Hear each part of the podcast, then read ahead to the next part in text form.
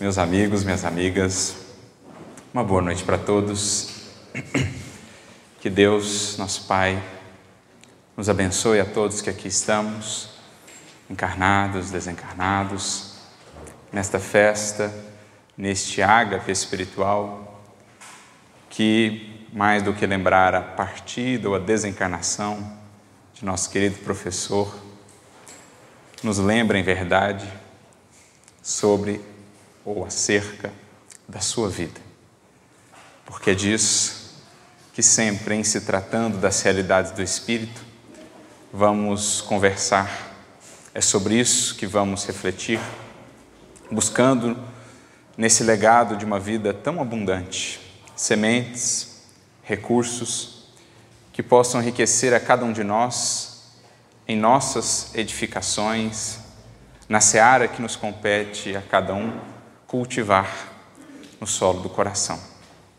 Antes de mais nada, portanto, eu gostaria de agradecer na pessoa da Alzira, esse coração tão querido que nos tem recebido aqui sempre com tanto carinho. Gostaria de receber ou de agradecer na pessoa dela e na pessoa dela abraçamos também a todos aqui de Sacramento, a todos de outras partes que aqui se congregam nesta casa, neste templo, neste recinto mesmo, que mais do que uma construção física, representa para nós um ideal, uma proposta de ação, de realização com Jesus. Então agradeço o convite para mais uma vez aqui estarmos, eu e a Flavinha, o abraço amigo de tantos corações, a oportunidade de poder rever a tantos, de conhecer novos corações, para que juntos entrelacemos esforços, entrelacemos vibrações, no sentido de cumprirmos a tarefa que nos cabe, dando continuidade a esse legado de vida tão abundante.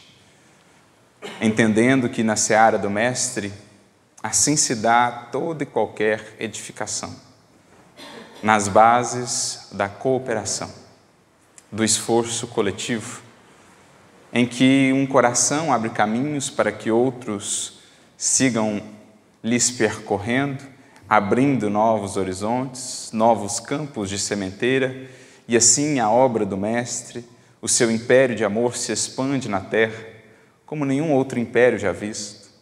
A maioria, a quase totalidade daqueles que já existiram são hoje história, Contemplamos as suas ruínas, vemos os seus legados nos museus ou nos livros, mas há um império, diferentemente de todos que já passaram ou dos que ainda haverão de passar, que esse sim tem um caráter, uma natureza de perenidade, e esse é o império do Cristo nos corações, sob a regência dessa força divina, a força das forças, dirá Emmanuel, que é o amor.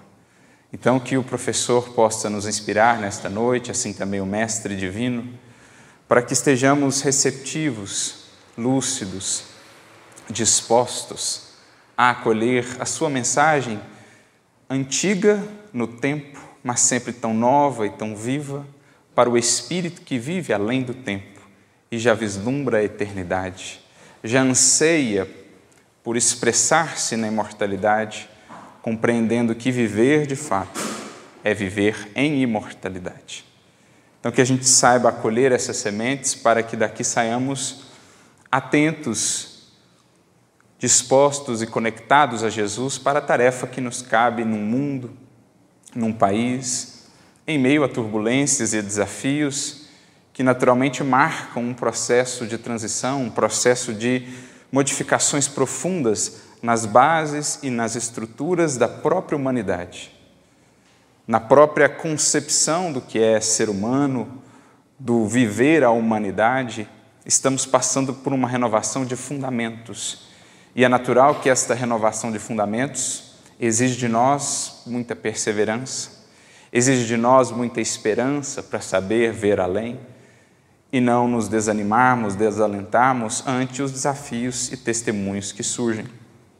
Como outrora, Paulo fez questão de frisar numa frase que fica imortalizada para nós como um chamado à reflexão para todo discípulo de Jesus, para todo cristão. Irmãos, acaso quereis o Cristo sem testemunho? Frase essa pronunciada por ele quando, mais uma vez, estava por ser preso, naturalmente de maneira injusta, mas entendia ele até mesmo naquela circunstância a ocasião de serviço e de testemunho.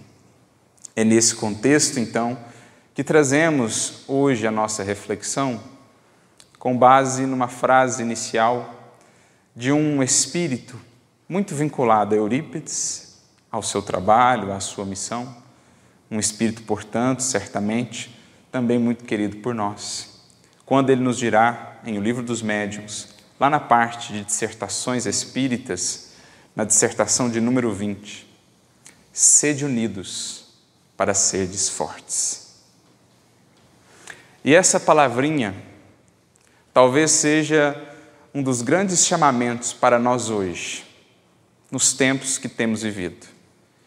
No ambiente de nosso movimento espírita, no contexto de nossa vivência cristã, mesmo no contexto de nossa nação ou do mundo, a união é uma palavra chave. Se quisermos de fato entender o que nos cabe e prepararmos as bases da humanidade, dos tempos pelos quais nós ansiamos. Porque na ausência de união, e é o que temos visto, sentimos como que os esforços tornam-se muito dispersos, mesmo os propósitos Falta essa capacidade de congregar, de reunir corações e esforços em torno de uma causa, de uma realização, que é, como já dissemos, o fundamento de toda a construção com Jesus. Como esperar a construção de algo que seja perene, que seja sólido, em termos de valores espirituais construções a serem realizadas no mundo, na implantação do reino dos céus, também na terra. Como esperar construir algo sólido se temos, às vezes, estado tão dispersos? E isso não somente no plano exterior, porque quando falamos de união ou de unidade, o que é bem diferente de uniformidade, estamos também a falar de um plano interior. Porque essa frase de Vicente de Paulo, sede unidos para sede fortes, se aplica naturalmente ao reino interno da criatura e também às realizações no âmbito exterior. Primeiramente, pensando nesse prisma do nosso mundo interno, sem uma unidade, sem uma linha de coerência, sem uma harmonização de pensamentos, de sentimentos a se traduzir num verbo mais correto, num verbo mais lúcido, a se traduzir numa ação mais consciente, numa capacidade de ter firmeza, resolução, paciência e perseverança, sem essa coerência interna, sem essa unidade interior, espírito algum realizar, realizará o que quer que seja. E o que vemos muitas vezes em nós próprios é essa dispersão. Pensamentos dispersos, propósitos dispersos. Não sabemos se ao Senhor servimos ou ainda a mamão. E Jesus, no entanto, lá atrás já nos alertava, nos dizia: todo reino dividido não subsistirá a criatura dividida internamente ainda entre o escolher de fato Cristo e o permanecer ainda apegado e abraçado às ilusões do mundo, não consegue avançar. Não consegue firmar-se ante os testemunhos, oscila, tropeça, hesita. Então, o primeiro caminho de entendimento para nós aqui é a importância dessa união interna. Quando essas forças ou essas potências do espírito agora se ajustam numa linha de coerência, numa linha de unidade que define o ser integral, harmônico, uno. Naturalmente, unificando-se aí também, alinhando-se à lei divina. O que levou, por exemplo, Cristo a dizer o que passa a ser um paradigma, uma meta também para nós. Eu e o Pai somos um. Essa unidade nele traduzida por essa linha de coerência entre o sentir, o pensar, o falar e o agir, linha essa também em harmonia ou alinhada com a lei divina do amor e de todos os seus filhos, a indulgência, a misericórdia, a compreensão, a paciência. Então, essa, essa ideia da unidade que a gente precisa aprender a construir, por isso, Jesus também no Evangelho nos orientará. Não se põe remendo de pano novo em veste velha. Não dá para ficar remendando o nosso ser. Enquanto a gente não tiver uma visão integral que ou mudamos ou estamos dispostos a mudar por inteiro uma maneira de ser, certos hábitos e certas posturas, ou ainda estaremos nessa tentativa de remendar, mas com as forças dispersas, incapacitados de congregar o foco, a força, a disciplina necessárias para as realizações que nos competem. Então, primeiramente, um plano interno. Aquele que internamente une, integra, é forte. Define resolução para o seu caminho capacidade de perseverar, porque aquele que também encontra-se internamente disperso, desintegrado, digamos assim, em suas potências, não consegue manter-se focado na realização que lhe compete. Está sempre abraçando as tantas distrações, os tantos convites, nem sempre os melhores, e acaba com isso não realizando algo algum. Por isso, ou coisa alguma. Por isso também Tiago, o apóstolo, né, que deixou também uma epístola, na sua carta dirá para nós: o homem de coração dobre é inconstante em todos os seus caminhos. Dobre aqui poderia ser traduzido também por duplo. Então, o homem de coração duplo, o homem de coração dividido, sem essa unidade, essa união interna de suas potências, que nasce naturalmente do conhecimento de si, da análise de si mesmo, porque só na análise de nós mesmos é que conseguimos as sínteses benditas da evolução.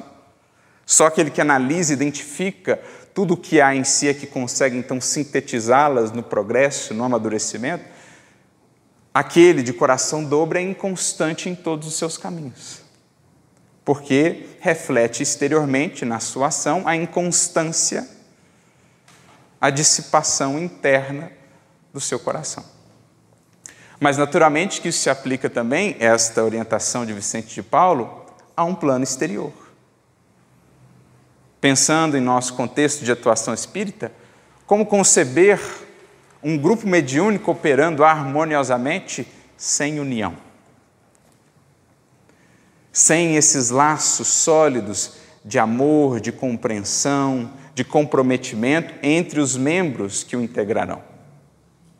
Como conceber uma casa espírita realizando a sua função junto aos corações que aqui adentram, encarnados ou não, sem essa união mais importante do que a argamassa, do que o cimento que mantém essa construção de pé, essa união cimentada pela caridade e pelo amor, que dão a verdadeira sustentação de toda e qualquer obra cristã.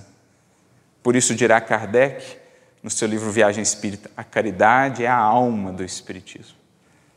Qualquer trabalho que não esteja por essa alma integrado, mantido coeso, se dissipará.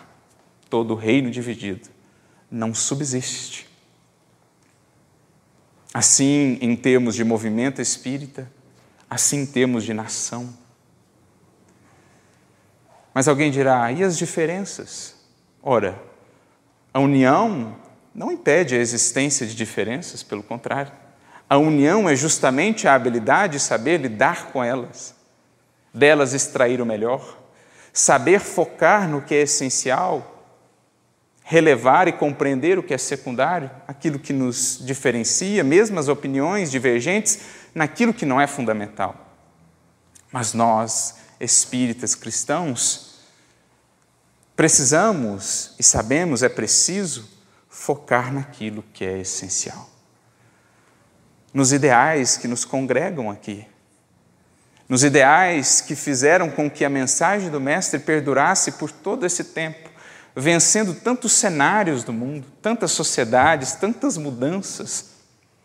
Quais foram esses pilares fundamentais que trouxeram a mensagem de Jesus até hoje, até nós? São esses os pilares sólidos nos quais apoiar a nossa edificação e os nossos esforços. Porque nos demais quesitos, nas coisas do mundo, nas ideologias dos homens, podemos divergir, fará parte.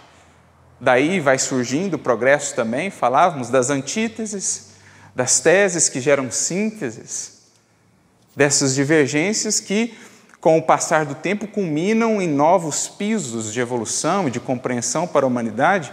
Agora, os pilares fundamentais que dizem respeito ao que é eterno, ao que é divino, desses não podemos nos apartar. Não os podemos trocar ou substituir por aqueles que passam e se transformam na metamorfose incessante do mundo.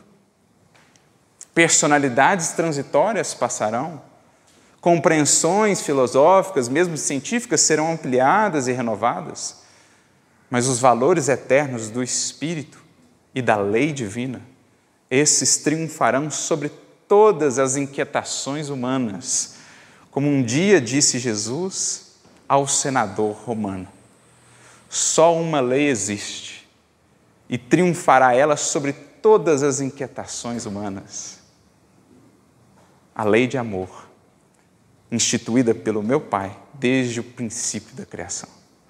Porque pensava o senador orgulhoso, Roma seria eterna a alcunha, inclusive, era essa: cidade eterna. O Império Romano indestrutível, o ápice, o suprassumo da evolução terrestre. Um Horácio, um Ovídio, um Virgílio, as artes, o, o mármore, os aquedutos, as estradas. Pensava o senador que aquilo era o ápice. E onde está hoje o Império Romano? O que é hoje a tecnologia para a época impressionante que desenvolveram? O que é hoje diante das tecnologias que agora temos. As ideias, outrora tão arraigadamente defendidas, ideologias, pontos de vista, o que são hoje diante de dois mil anos de evolução do pensamento humano. No entanto, algo permanece inalterável nestes dois mil anos: a força da mensagem de Jesus, a perenidade, a vivacidade do que o Mestre nos legou. E assim será em nossos tempos também. Às vezes julgamos, estamos chegando no ápice, bem longe estamos de arranhar a glória e a grandeza da criação divina.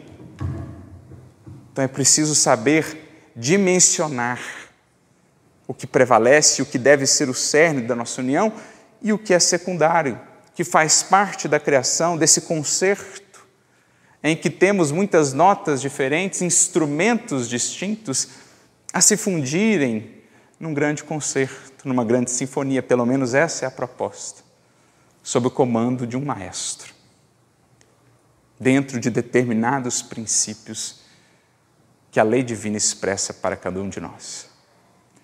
Então é preciso, amigos, conversemos sobre união, para que não deixemos esse espírito tão antigo em nós, né?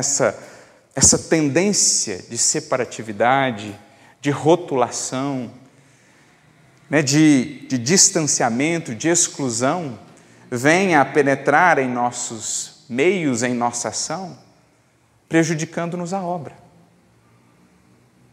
prejudicando-nos a realização que Jesus espera de nós. Isso, enquanto espíritas, em nosso movimento, em nossa atuação, no âmbito de uma casa, no âmbito do movimento, isso, enquanto cidadãos, no âmbito de uma nação. saber conviver com as diferenças, para que então, buscando os elementos da legítima união no amor e na fraternidade, possamos construir e não somente dispersar esforços. Porque aí está a principal brecha, talvez, que ainda ofertamos às forças contrárias à luz e ao progresso.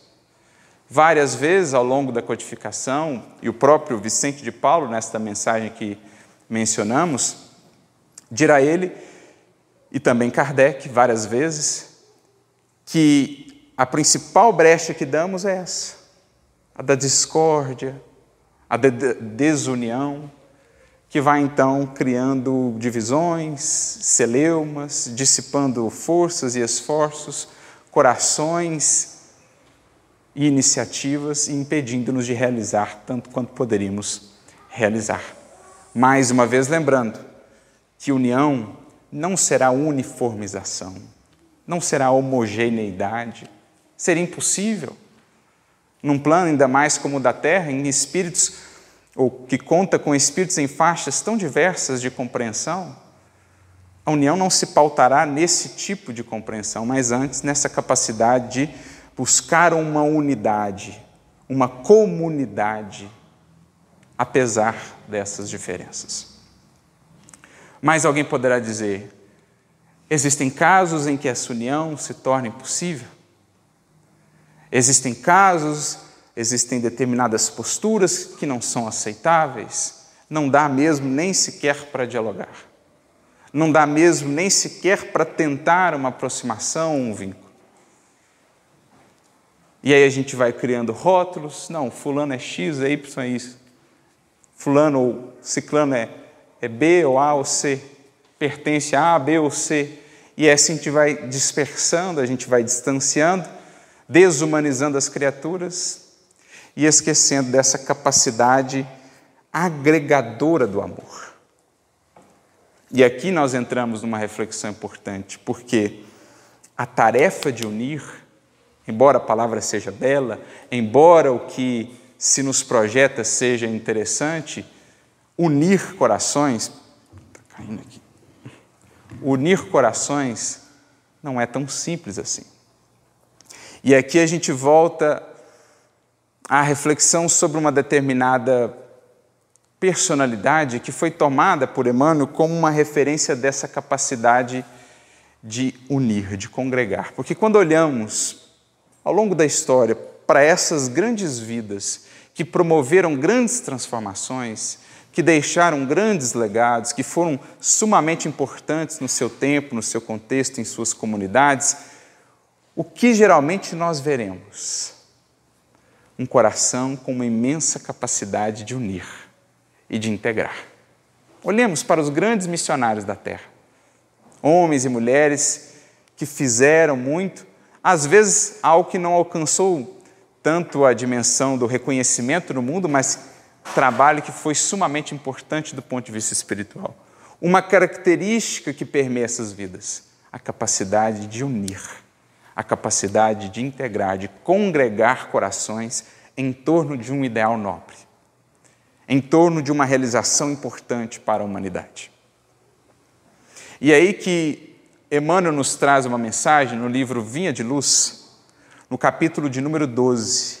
O título é Padrão. Como dizer que para nós uma referência. De uma personalidade sobre a qual talvez não se fale tanto em nosso movimento, mas que teve um papel importantíssimo na história do cristianismo. E especialmente junto a uma vida que depois veio a desempenhar uma tarefa grandiosa de união, de universalização também da mensagem cristã. Ele vai recorrer a uma fala que se encontra, um trecho no livro de Atos dos Apóstolos, capítulo número 11, versículo 24, em que o evangelista, no caso Lucas, que escreve Atos dos Apóstolos, fala sobre a figura de Barnabé. E aí a anotação de Lucas é a seguinte: E era um homem de bem, cheio do Espírito Santo e de fé e muitas almas uniram-se ao Senhor. Olha que bonito. Ele descreve algumas características que a gente verá estão estreitamente associadas com essa capacidade de unir e diz qual foi o resultado dessa ação de Barnabé. Muitas almas, por meio daquele coração, uniram-se ao Senhor. E aí ele começa, Emmanuel, quando vai comentando o versículo, a descrever uma série de atividades que são nobres, que são necessárias, mas que não são as mais essenciais.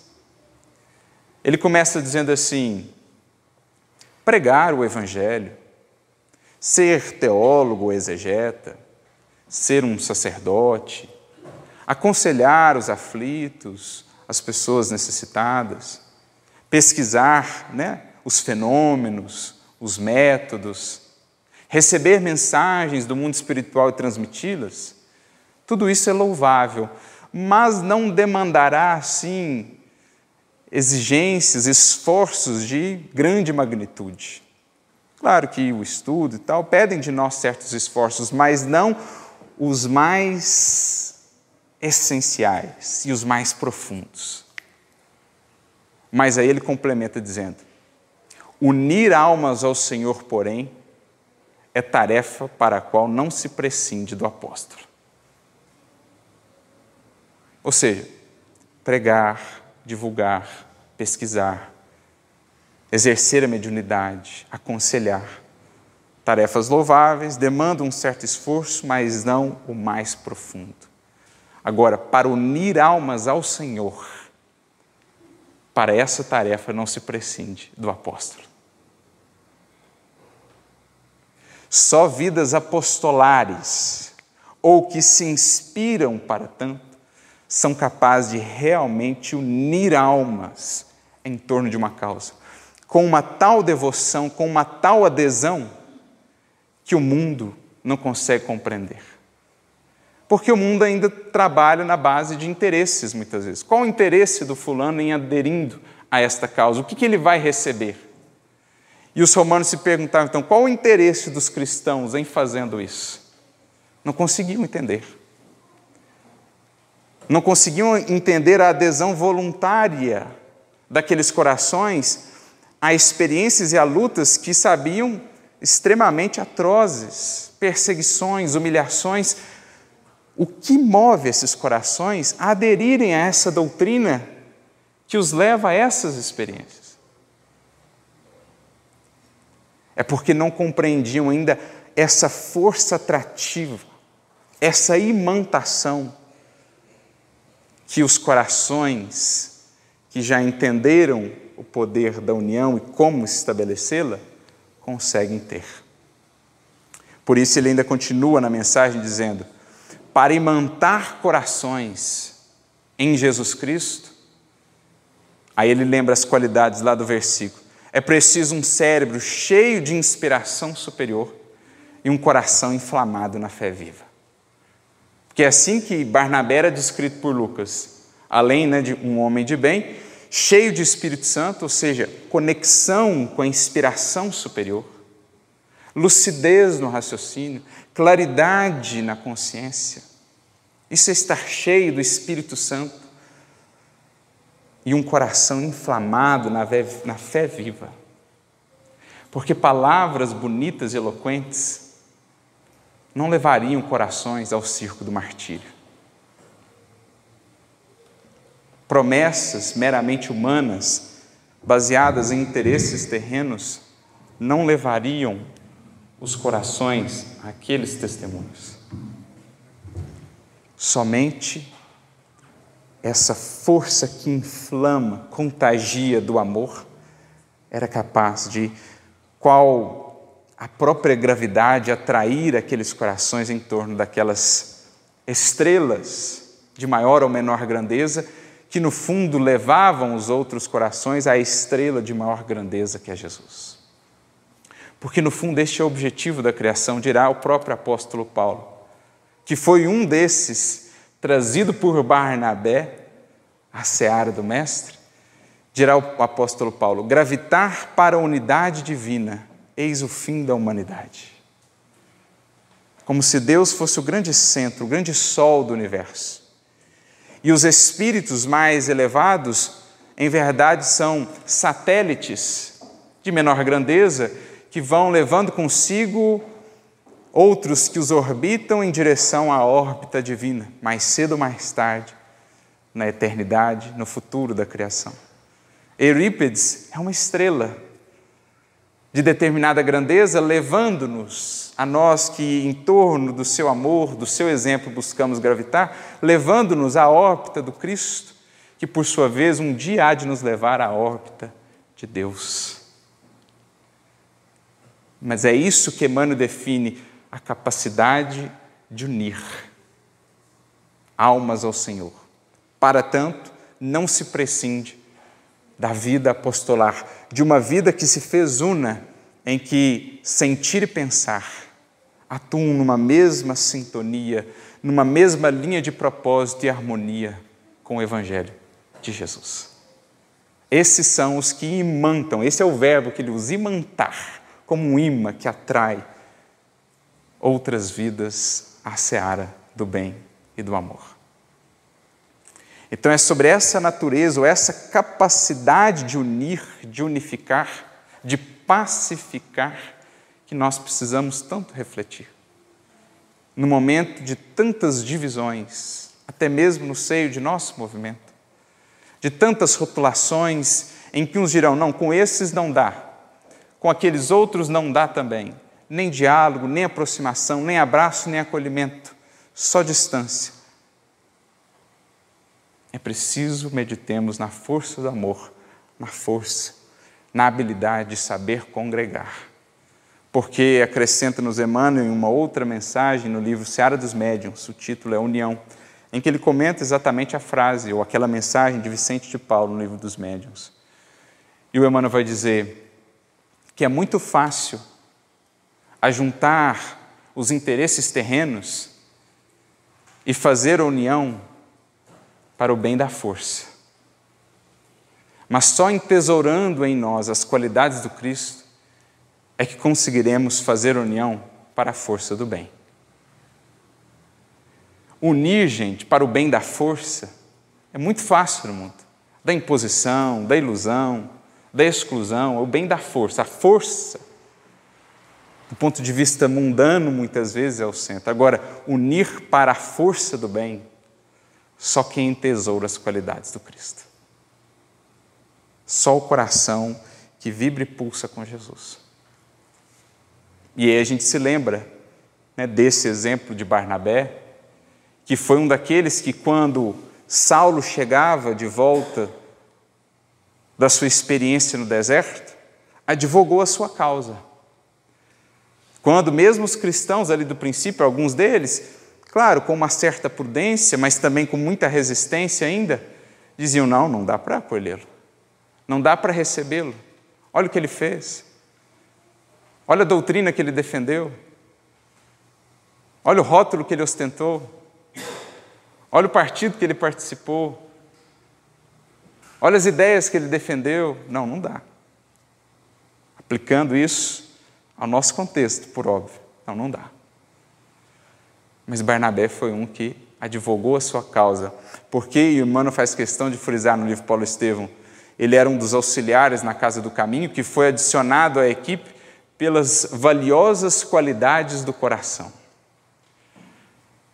E aí Pedro também o secundou, Felipe e Tiago ficaram ali no outro extremo, né, mais na prudência, na hesitação, e aí Pedro, que é também outra figura sublime no quesito união, capacidade de fazer essa harmonização entre polos tão diferentes, mas buscando equilíbrio em prol da causa, Pedro então também traz a lucidez da ponderação e do coração trabalhado no amor. Por isso, a missão que lhe foi ofertada, Pedro apacenta as minhas ovelhas. Paulo depois chegaria a reconhecer: os galileus eram muito mais sábios do que os doutores da lei, muito mais sábios do que ele porque eles tinham essa habilidade que ele, só com o tempo, foi entender o seu valor apacentar corações. E Pedro então começa a dialogar, e até separamos um trecho aqui para podermos conversar. Pedro dirá o seguinte: hoje está um pouquinho trabalhoso aqui, tranquilo. Pedro diz assim. É que tá. Obrigado, irmão. Valeu. Pedro diz assim, na reunião, porque, só para lembrar, Paulo volta do deserto, do Asdidã, faz toda aquela jornada né, pela Galiléia, uma jornada difícil, em que ele vem meditando muito sobre a sua vida, os seus erros. Quando ele chega na casa do caminho, que era ali a sua última esperança, ele é recebido por um auxiliar, ele é recebido por um auxiliar, e, ele diz: Simão Pedro, está? E aí, acho que está. Pois é, você pode avisar para ele que Saulo de Tarso gostaria de conversar com ele, e o indivíduo já ficou branco, já regalou o olho, né? foi lá dentro, falou: Saulo de Tarso está aí. E aí Pedro, por prudência, mais pensando nos enfermos que ali estavam e pelos quais lhe competia zelar, falou: fala para ele voltar num outro momento. A gente vai deliberar hoje à noite sobre acolher ou não. Se ele realmente estiver com Cristo, ele vai saber esperar. E aí Saulo recebe aquele não, né? Uma lágrima escorre assim, e eles, não, é, é o deserto, é a areia do deserto. E ele, perdido, né, busca ali uma hospedagem, e aí à noite Simão Pedro reúne Tiago, Felipe, é, João e os auxiliares que ali estavam, Nicolau, o próprio Barnabé e outros, para poderem deliberar. E aí um deles, até o Nicolau, falou: Olha, eu sou daqueles que não acolheria. Porque diz o Evangelho mesmo que muitos lobos buscariam penetrar o redil, vestidos de cordeiros. E aí Pedro vê que a reunião estava dividida basicamente em dois lados, polarizada. De um lado, Tiago, Felipe, do outro lado, Barnabé, e ele, Pedro, também, mais favorável à causa, à postura de Barnabé. E aí, Pedro, com a sua extrema lucidez e com essa capacidade do coração que unifica, que pacifica, que integra, diz: antes da enunciação de qualquer ponto de vista pessoal, conviria refletirmos na bondade infinita do Mestre. Em outras palavras, gente, antes de analisar pela nossa craveira, pela nossa medida, acho que a gente deveria buscar a medida de Jesus. Jesus, diante desse caso, o que ele faria? Quando às vezes a gente vê né, em postais, não, Jesus não, não abraçaria tal, Jesus não acolheria tal, Jesus não sentaria na mesa com tal. E aí Pedro fala assim: vamos pensar na bondade infinita do Mestre? Bondade infinita tem limite? Bondade infinita tem exigência? Bondade infinita define critério, requisito. Onde há um coração que busque bondade infinita, acolhe. Nos trabalhos de minha vida anteriores ao Pentecostes, confesso que as faltas de toda sorte aparecem no meu caminho de homem frágil e pecador. Não hesitava em apedrejar os mais infelizes e cheguei mesmo a advertir, a advertir o Cristo para fazê-lo. Olha só, Simão chegou a divertir o Cristo para apedrejar alguns. Senhor, aquele ali eu acho que é para apedrejar, aquele ali eu acho que é um caso perdido, aquele ali não tem jeito. Como sabeis, fui dos que negaram o Senhor na hora extrema. O que a gente está vendo aqui? Qual é uma das qualidades, qual é uma das experiências do coração que une? Ele conhece as suas fragilidades. Ele reconhece a sua pequenez. E justamente por ver-se fraco, ele é forte. Por isso, Paulo mais tarde diria na sua Epístola aos Coríntios, segunda carta aos Coríntios: Então, quando sou fraco, sou forte. Isso aqui é a força de Pedro. Que, que Pedro era tão forte? Por que, que Pedro era a rocha onde Jesus quis estabelecer o fundamento do cristianismo primitivo? Por causa disso aqui. Então, o coração que une, naturalmente, vibra em humildade. Onde há humildade, não há espaço para exclusão, para o julgamento, para a divisão. Porque o próprio coração humilde sabe o quanto Jesus tem trabalhado e quanto ele próprio tem de trabalhar para internamente unir e não dividir. Por isso ele continua: entretanto, depois que nos chegou o conhecimento pela inspiração celeste, não será justo olvidarmos o Cristo em qualquer iniciativa. Então, a gente vai agir em nome do Arthur, em nome do Pedro, em nome do Paulo ou em nome do Evangelho? Se é em nome do Evangelho, quem que é a referência? É o Pedro? É o Paulo? Não, é o Cristo. Então, se é em nome do Evangelho que nós laboramos, meus amigos, não dá para fazer com que o ponto de vista de A ou de B se anteponham à referência. À referência. Precisamos pensar que se Saulo procura valer-se de semelhantes expedientes, né, porque ele está dizendo, não, mesmo que ele tivesse realmente mal intencionado, o que, que a gente ia fazer? Né? Ele até fala mais adiante. O outro falou, ah, pode ser o lobo na pele de cordeiro. Tá, e se a gente descobrisse que ele de fato é o lobo? O que a gente fazer? Matar o lobo? Ou pensar na domesticação? Mesmo que ele fosse o lobo, se aproximando aqui, vestido de cordeiro, uma vez sabendo que ele é o lobo, diante do Cristo e do Evangelho, o que nos convém fazer? Matar o lobo? Ou pensar em meios de domesticação? Ou pensar na força do amor de mudar propósitos? De mudar e transformar um coração? Então, mesmo que Saulo estiver buscando valer-se de semelhantes expedientes para desferir novos golpes nos servidores, então ele ainda é mais desgraçado do que antes, quando nos atormentava abertamente. Percebe o que é o coração que. E aí, com esse argumento, né, com a força viva do amor ali atuando por meio de suas palavras, ele convence os demais e Barnabé então se propõe: amanhã eu vou lá. Se os outros não vão, eu vou lá, visito ele e traz. E em o trazendo, nós sabemos que bem fez ele a causa do Evangelho. Porque depois viria a ser também Paulo, um coração que soube aprender com Barnabé, com Pedro, a força da união.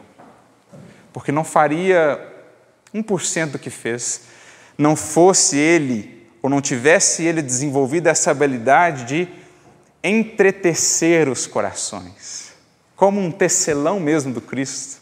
Né, certa feita, um amigo perguntou qual a expressão que eu mais gostava para definir o apóstolo Paulo, e eu falei: tecelão.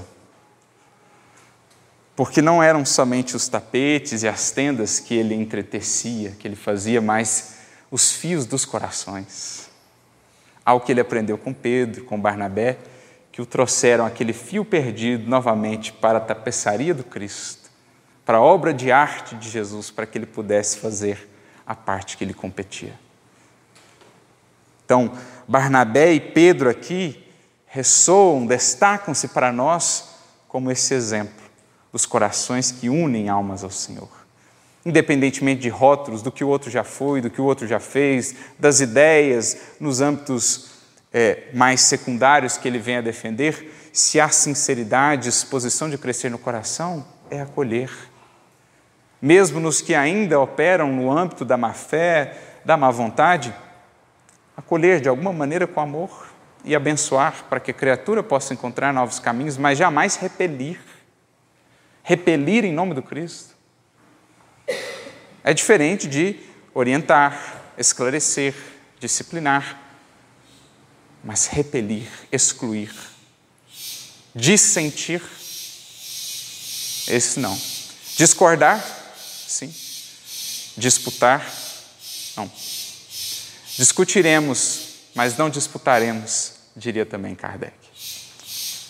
Então,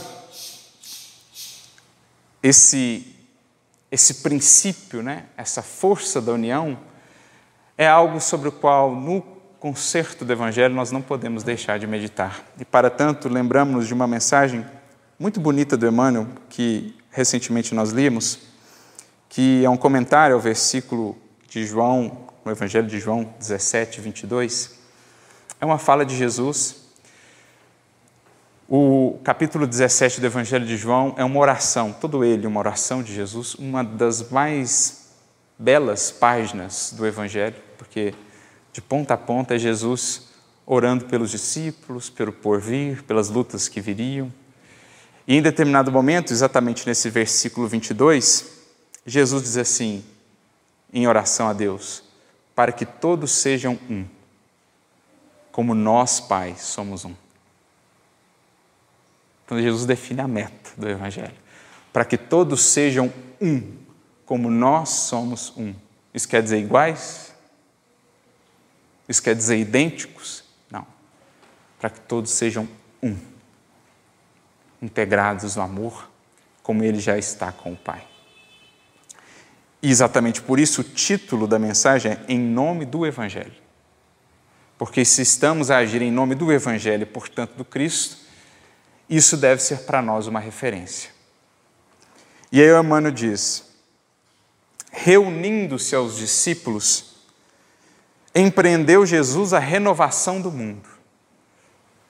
Então veja, indo em direção aos corações. Né, o Emmanuel tem uma outra frase que a gente gosta bastante: une-te aos outros sem exigir que os outros se unam a ti.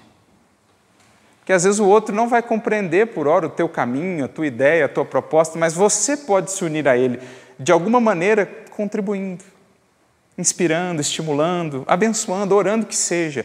Une-te ao outro. Conecte o seu coração ao outro, ainda que o outro não queira conectar-se ao seu por hora. Então, une-te aos outros ainda que os outros não se unam a ti. Então Jesus veio ter conosco quando ainda estávamos muito pouco habilitados a nos unirmos a Ele, a maioria de nós, e no entanto nem por isso deixou de unir o seu coração a nós, esperando o dia em que o nosso queira também se unir, em definitivo ao dele. Então ele veio ter conosco e reunindo, unindo corações, começou a empreender a renovação do mundo. Congregando-se com cegos e paralíticos, restituiu-lhes a visão e o movimento. Então, muitos cegos e paralíticos de alma que esperam de nós não a distância, não a exclusão, mas o auxílio. Quem não está momentaneamente conseguindo contemplar, visualizar, quem está paralisado no caminho à margem, espera de nós não a condenação, olhe, parado, paralisado, mas a mão estendida. Mas o conselho amigo que possa, de alguma maneira, clarear caminhos. Misturando-se com a turba extenuada, multiplicou os pães para que não lhe faltasse alimento. Ombreando-se com os pobres e simples, ensinou-lhe as bem-aventuranças celestes. Banqueteando-se com os pecadores confessos, ensinou-lhes o retorno ao caminho de elevação. Então veja, não há qualquer seletividade. Pecadores confessos, pessoas que haviam tropeçado, enfim, a todos Jesus uniu seu coração algo legando a esses corações para que pudessem se sorguer ou buscar novos rumos. Partilhando a fraternidade do cenáculo, preparou companheiros na direção dos testemunhos de fé viva e compelido a oferecer-se em espetáculo na cruz, junto à multidão, despede-se da massa abençoando e amando, perdoando e servindo. Até a cruz, portanto, lição de acolhimento, lição do coração que se doava, unindo-se aos outros que ainda não conseguiam a ele se unir, mas que os chamava por isso mesmo, que, como na mensagem sobre Barnabé, buscava ou criava uma força de imantação no tempo, nos séculos daqueles corações, a força daquela mensagem de perdão e de amor. Algo que depois, até mesmo Pedro, né, pôde refletir em uma outra cena muito bela do livro Paulo Estevão, quando, em um outro momento em que ele foi convidado a exercer essa capacidade de unir, de pacificar, Paulo, em Antioquia, o censura por determinada atitude que ele havia adotado naquela divisão inicial que existia no cristianismo entre judeus e gentios. Existiam ali certas diferenças de ideias, de perspectivas. Tiago representava mais um lado, Paulo representava mais o outro, e Pedro estava ali mais ou menos no meio. Ele é chamado, inclusive, por Paulo a Antioquia para poder a serenar os ânimos da comunidade de Antioquia, que estava bastante dividida por conta dessas divergências. E em chegando Pedro, com a sua paciência, com o seu amor, tinha conseguido fazer com que aquilo amainasse. Mas em chegando alguns mensageiros de Tiago, ele como que sentiu-se ainda hesitar, oscilava, e Paulo naturalmente percebeu, os gentios começaram a ficar novamente mais isolados, e então, em uma reunião pública, Paulo chama a atenção de Pedro.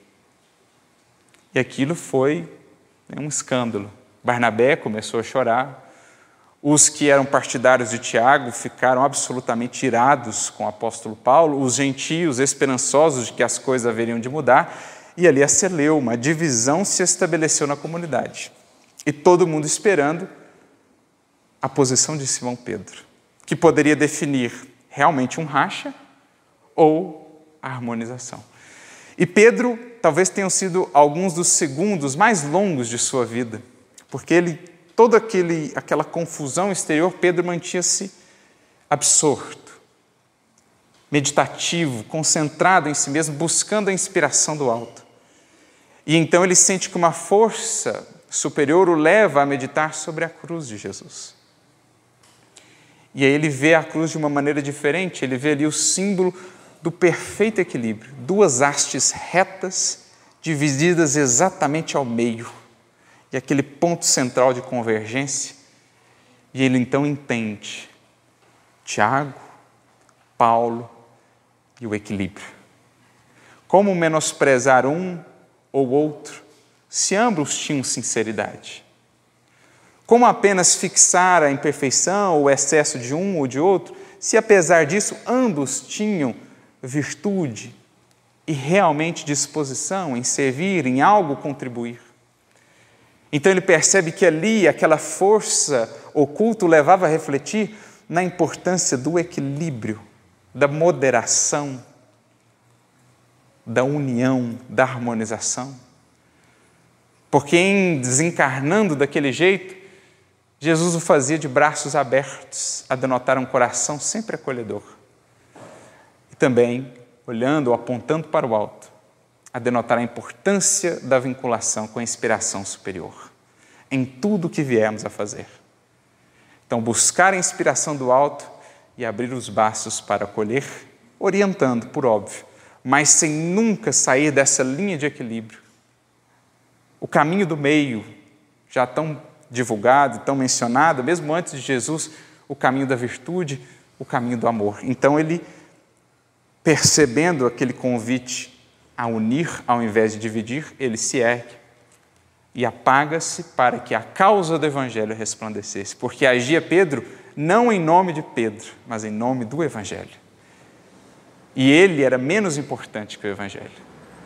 Então ele levanta-se e diz: de fato, tenho errado muito, peço perdão pelos erros cometidos, peço a todos que orem por mim diante das minhas imperfeições e peço a Paulo que passe ao comentário do Evangelho na noite. Se ele, ele tivesse tido um átimo de amor próprio, de vaidade ou de orgulho, a causa do cristianismo talvez estaria perdida. Mas soube ele unir, buscando esse equilíbrio, esta unidade que Jesus em tudo expressou, e esta unidade que aqui vemos também na mensagem de Mano, para que todos se façam um compreendendo a responsabilidade da grande assembleia de colaboradores do Espiritismo brasileiro, diz Emmanuel, formulamos votos ardentes para que orientem no Evangelho quaisquer princípios de unificação. Ou seja, os nossos laços, o nosso trabalho deve ser sustentado e mantido pelo Evangelho e não por outras ideias, maneiras de pensar que são secundárias, que são acessórias. Se a gente fica tentando integrar dessa maneira, a gente vai seguir nesses ciclos de divisão. Mas se nos sustentarmos naquilo que é válido para todos, naquilo que é perene, que tem triunfado sobre todas as ideias, todas as transformações do mundo até aqui, nisso estaremos seguros. Com isso estaremos construindo para o amanhã. Cremos que a experiência científica, a discussão filosófica representam preparação e adubo no campo doutrinário, porque a semente viva do progresso real, com o aperfeiçoamento do homem interior, permanece nos alicerces divinos da nova revelação, isto é, do Evangelho. Os estudos, as meditações filosóficas, científicas, os experimentos, a fenomenologia são adubo santo na seara do Evangelho. Mas os alicerces, aquilo que não muda, aquilo que é perene, só em Jesus e no Evangelho encontramos. Cultivar o Espiritismo sem esforço espiritualizante é trocar notícias entre dois planos diferentes, sem significado substancial na redenção humana. Falar com os espíritos, gente, conversar como qualquer encarnado, pode não representar nada na nossa redenção. Então, espiritismo sem esforço espiritualizante pode ser simples estagnação nos brilhos e louros da inteligência, como por muitos séculos temos feito.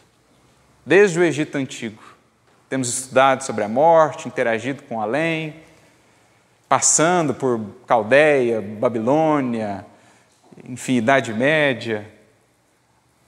Depois, com o Consolador, é claro, as portas se abrem ainda mais, mas lidar com assuntos do céu sem vasos adequados à recepção da essência celestial, é ameaçar a obra salvacionista. Então, tratar das coisas divinas do Evangelho sem ter um coração que se dispõe a ser instrumento delas, veículo delas,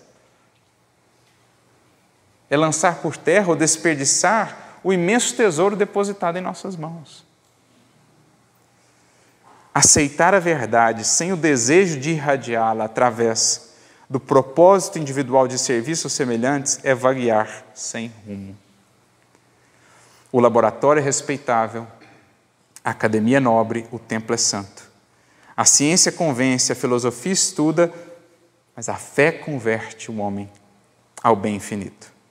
Cérebro rico, sem diretrizes santificantes, pode conduzir à discórdia. E é o que muitas vezes temos visto especialmente no âmbito da doutrina, que é uma que incentiva muito o estudo, a leitura, vemos tantas vezes cérebros ricos, vastos cabedais de cultura, a semearem discórdia e divisão. Verbo primoroso sem fundamentos de sublimação não alivia nem salva. Sentimento educado, iluminado, contudo, melhora sempre.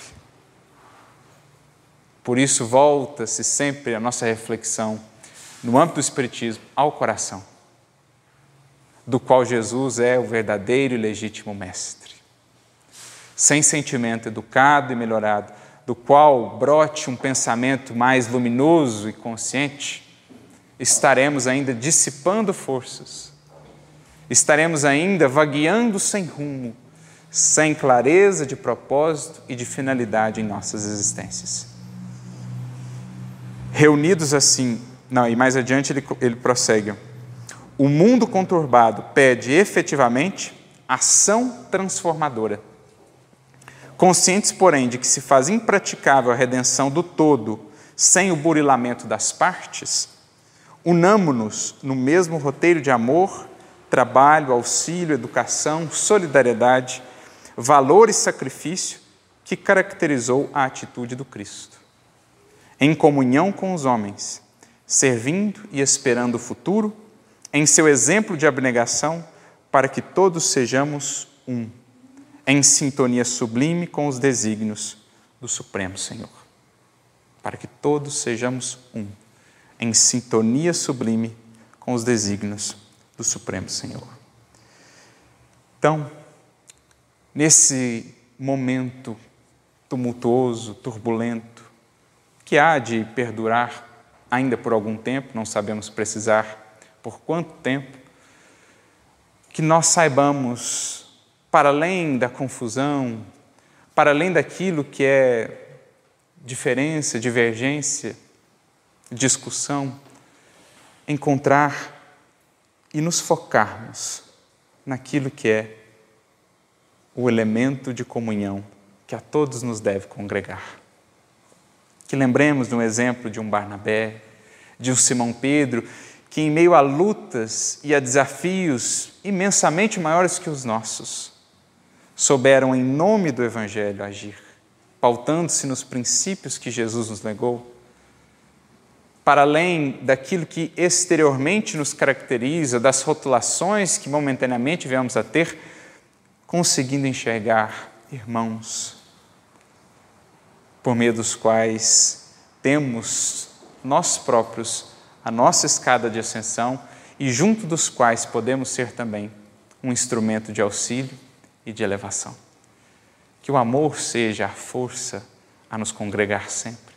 Que o amor seja a força a inspirar cada uma de nossas resoluções, cada uma de nossas ações, para que saibamos extrair o melhor dessas diferenças, compondo com elas a riqueza e a beleza da vida e da criação, que em tudo expressa tantas nuances, mas que harmonizadas compõem o que há de mais belo e sublime na obra de nosso Pai.